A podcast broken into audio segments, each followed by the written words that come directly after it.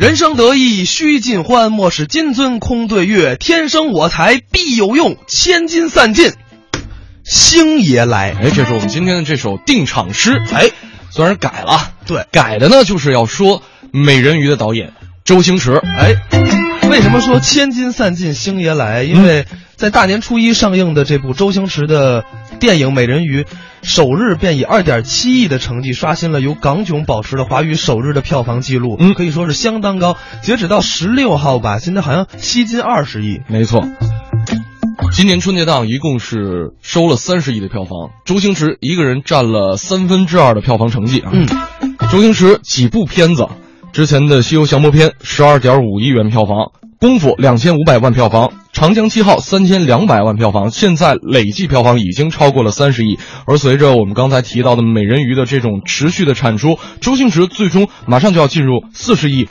这个导演俱乐部了。嗯，确实啊，电影火了，影评呢也纷至沓来。嗯所以今天我们的大话朋友圈就是跟大家分享朋友圈里的这么一篇文章。嗯他是这么说的：说美人鱼的前十分钟道尽了多少地产界的真相。哎那我们究竟来看一下他说了什么？是，就是其实这篇文章其实是告诉我们说，美人鱼的前十分钟讲了很多地产界以外的人不知道的，嗯，但是呢，地产界里边人尽皆知的一些道理。比方说，参与土地竞拍的开发商，不代表他们对于这块这块地很感兴趣。对，就是说，只要周边有土地出让，我不管拿不拿地，我的开发商我都需要参与一下。嗯我要有点参与感，大家都举一下牌子，就是大家一起把这个价值轰上去。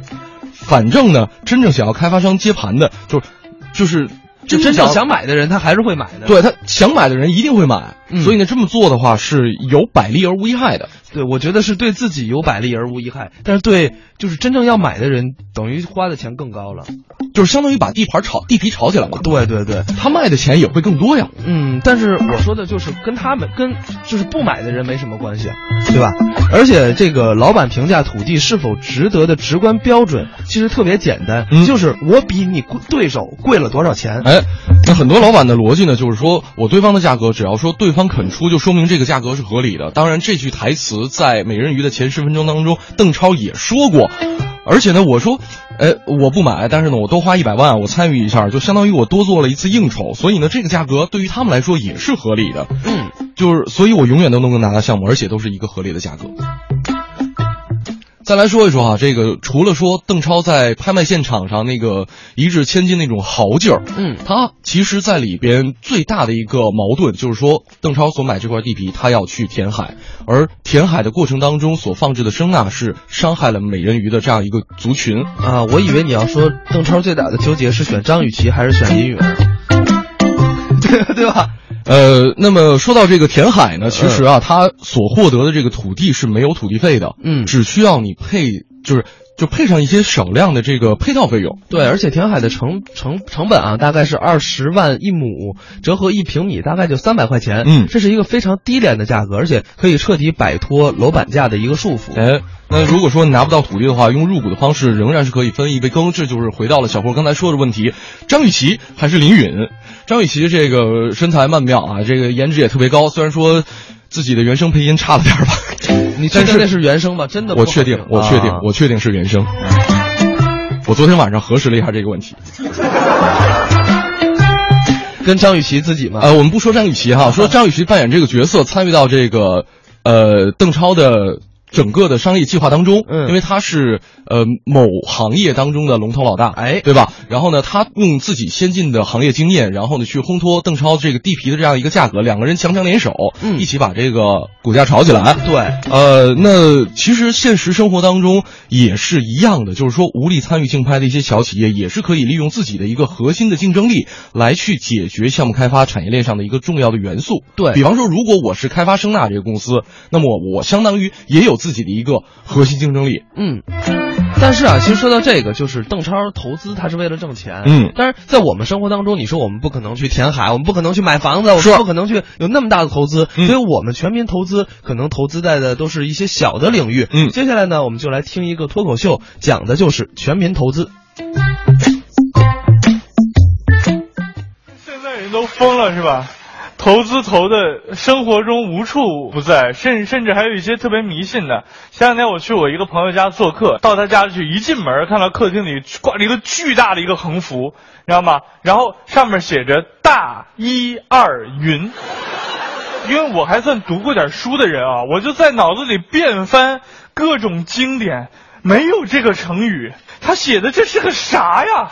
然后，但是作为一个平时总给别人讲事情的人呢，开口问总是不好意思，就很尴尬。看着大一二云，还是云二一大，什么意思？就，然后我朋友看出了我的尴尬，就跟我说：“哎，自健，别看了，你不会明白的，啊，不会懂的。你看出我不懂啊？那你能不能给我解释什么意思呢？你看这个字啊，大一二云，我就是为了讨个吉利。”希望能够解套，那为什么能解套？你看，就是把“套”字分开写，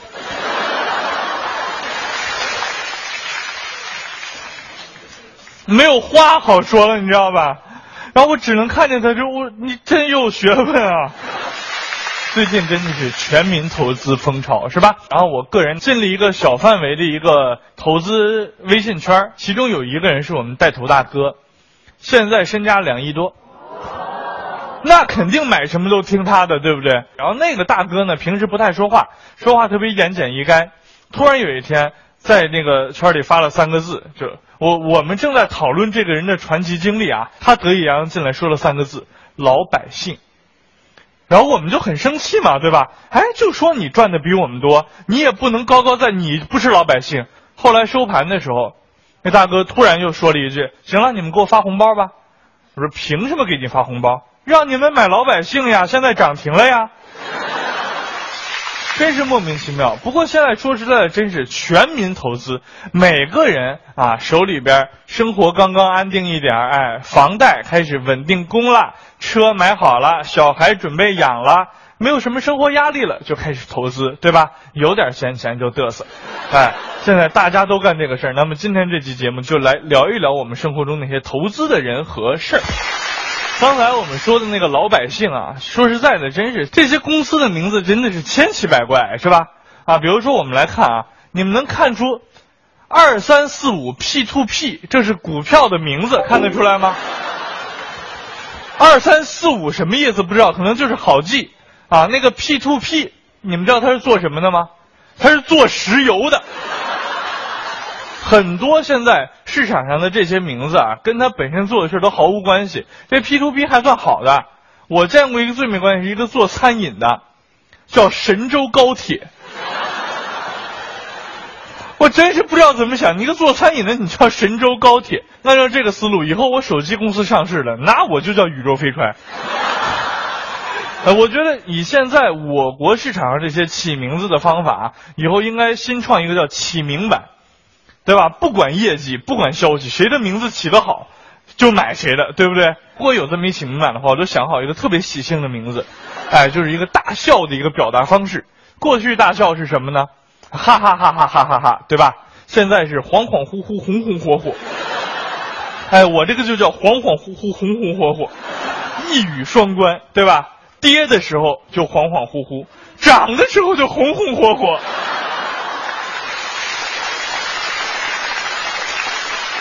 说到投资啊，其实不光是金钱的这个投资叫投资，感情投资有的时候也是一种投资。比如说，我们爸妈不让我们年轻时候未成年之前搞对象，说那叫早恋，耽误学习什么的。而且当时劝我们不要早恋，总有这么一番言论：你现在这个年纪交女朋友是不会有好结果的，走不到最后的。所以你这些年感情和金钱以及时间上的投资是什么？在给别人养老婆。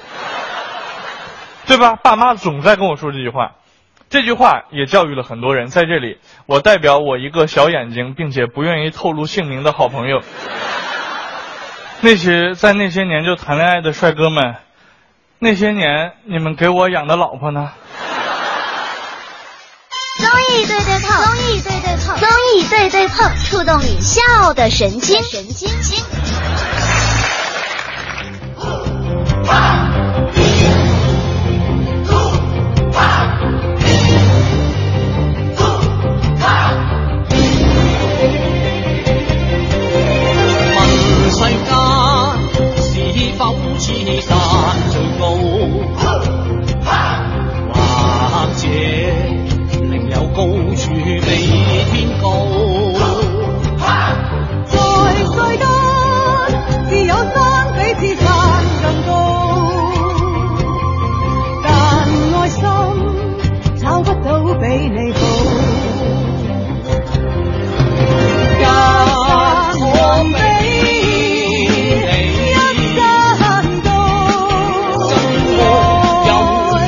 然，在这个影片当中，邓超跟林允合唱这首歌也是其中的一个笑点。嗯刚刚呢，我们用了一段时间来解释了一下，就是在美人鱼的头十分钟，他告诉了我们说地产界是怎么把地皮炒上去的，楼价是怎么涨上去的。当然了，很多人会觉得比较惊讶哈，说为什么周星驰作为一个演员或者作为一个导演，他对于地产界、对于土地这个局了解的如此了如指掌？呃，可能跟土地公公有关系吧，天 天跺脚。我也不知道为啥呢。所以呢，我们就特意给大家去查了一查。对，我们扒了一扒，嗯啊，这个周星驰。其实是从一九九零年嗯第一次出手到现在，他在楼市已经赚了将近二十亿港元，对，就是相当于就是十八亿人民币我。们创作作品嘛，那话怎么说来着？来源于生活，嗯，高于生活，高于生活。星爷已经在呃在生活当中体验了一把这个炒楼之王，然后呢就把这个故事啊就放到了这部美人鱼当中。嗯哼，我们真的为了扒这篇这个。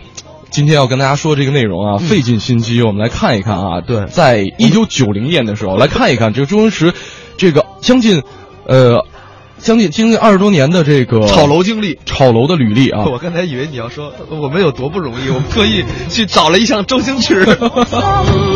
我们来看一下啊，嗯这个在一九九零年的时候，当时周星驰是刚在影坛崭露头角，嗯他就在香港的中环。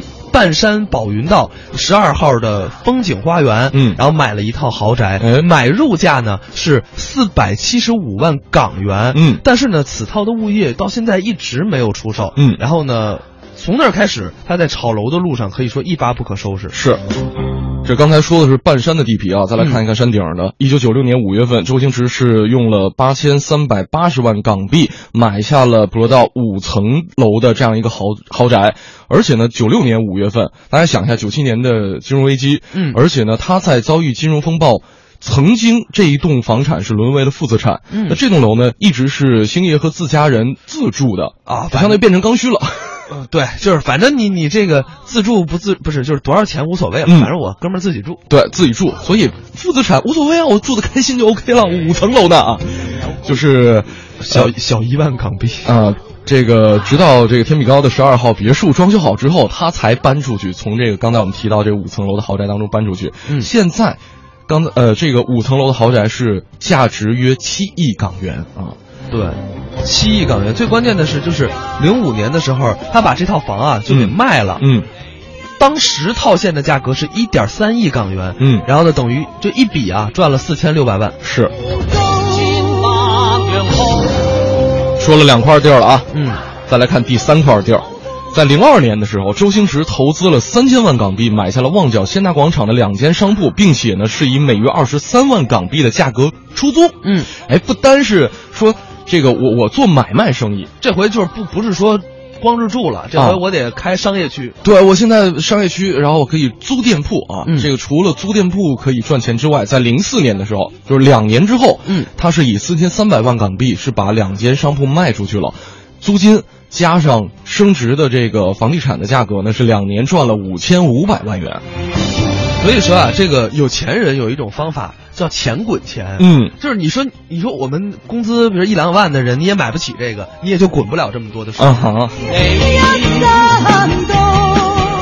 另外呢，还有尖沙咀啊，这个地儿其实很多朋友去香港的话也很熟悉了。零四年底的时候，周星驰是以两点一亿港币买入了尖沙咀这个嘉年威老道四层的一个巨大的商铺，嗯叫 G Mall 啊，并且呢，在零六年年初是以三点一亿港币卖出去了，一年多又赚了一亿块钱。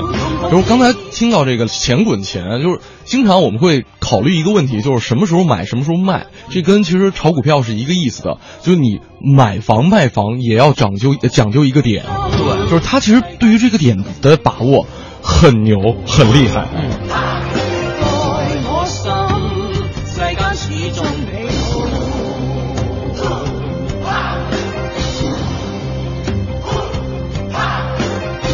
不过啊，刚才我们说的都算是小 case 啊，嗯对于星爷来说，下面才是一个重头戏。嗯他在二零零四年的时候，以三点二亿港元力压信和及这个华人的置业，将普乐道十号收为名下，成为普乐道的最大地主。这个普乐道呢，位于香港山顶的最高处，是山顶豪宅中景色最美的一个。嗯这个我曾经去参观过，它可以眺望维多利亚港以及这个海海湾的三百六十度的海景。嗯特别特别的漂亮。是后来呢，星爷入主之后呢，将这个项目改名为我们刚才提到的天比高，嗯重建了四座三层高的大屋。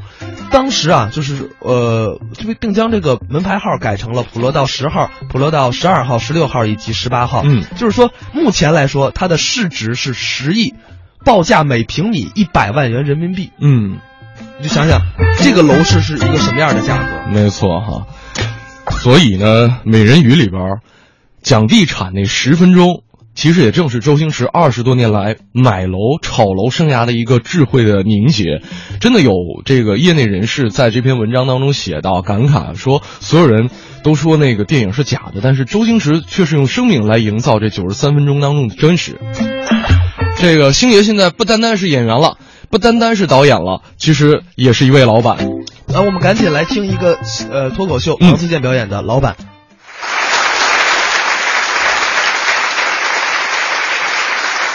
啊，不知道大家发现没发现，在我们生活的这个城市里，有这样一种动物，非常的令人讨厌，他们叫做老板，是吧？这些人就是从来都不开心的啊、上班也板着脸，下班也板着脸，加班也板着脸，老是板着脸，所以叫老板。而且呢，有些老板很抠，比如说我的老板，中秋节就给了我们一块月饼，我们说这个没法分啊，老板说这是五仁月饼，我们组是五个人，刚好五个人分。啊，但是相对于我们这个老板来说呢，呃，赖宝的老板用一句成语讲，就是抠出翔来了，就巨抠无比。啊，他们是中秋节呢也不发月饼，啊，每人发一个苹果。然后呢，赖宝这种总喜欢捧老板臭脚的人呢，就过去啊，还得捧两句啊，老板这真是为员工着想，你是希望我们身体健康，对吗？老板若有所思的想了想，不是啊，我是希望我们的企业能够做到像苹果公司那样的规模。赖宝都不知道该说啥了，拿着苹果看，这也不像啊。老板想了想啊，那就这样吧，拿过来，每个苹果咬了一口，再发给大家。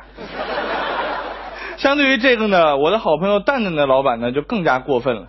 呃，前阵子蛋蛋他们同一个写字楼里的隔壁公司，由于业绩非常好，老板也很大方，就在年终的时候呢，给了所有经理级以上的这个人呢配了笔记本电脑 Mac Air，每人配了一台。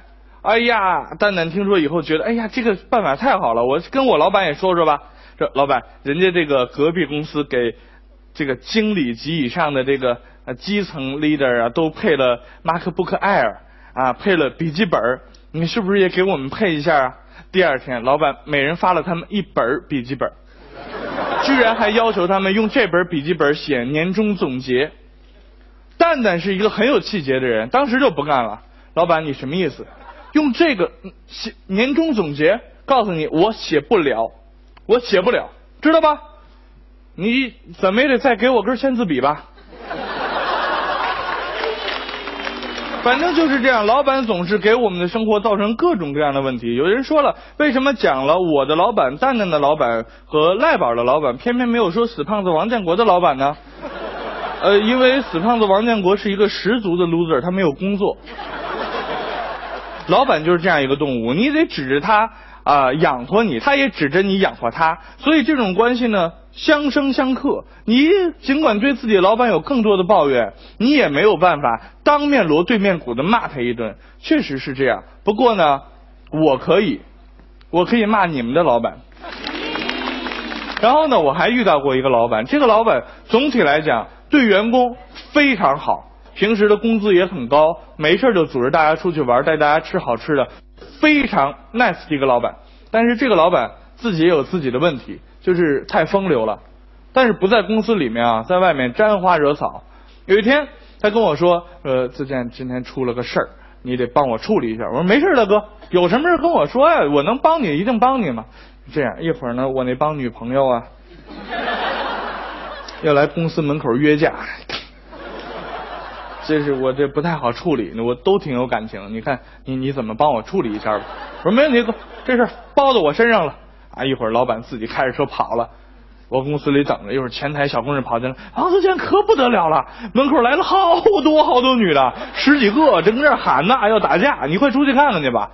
我说我我老板交代了吗？我出去一看，哎呀，长得还都挺漂亮，高的矮的、胖的瘦的、年轻的老的，哎呦，全都有。我说我们老板挺博爱啊啊！然后我一看这个情况呢，我觉得作为那么好的一个老板的员工，我有责任。帮老板处理这件事情，而且我觉得这些女生呢，对他不一定都是真心的。我必须在今天帮他找出对他最真心真意的那个女生，然后告诉他这个女人是真的爱你。于是我就冲过去跟这一大堆女的说：“我说几位啊，是这样，我们老板呢，呃，刚刚出车祸了，现在送到医院，急需住院费。你们看谁能能能能先拿点钱帮他垫上啊？”我当时怎么想的？谁先掏包？谁就是最爱老板的那个女人，对吧？结果神奇的一幕诞生了，所有人一起掏包，那一瞬间我对老板的崇拜无以复加，太了不起了！他怎么搞定的呢？再看那一起掏包，每个人拿出一张保险单来，这是你们老板的意外人身保险，受益人是我是我是我。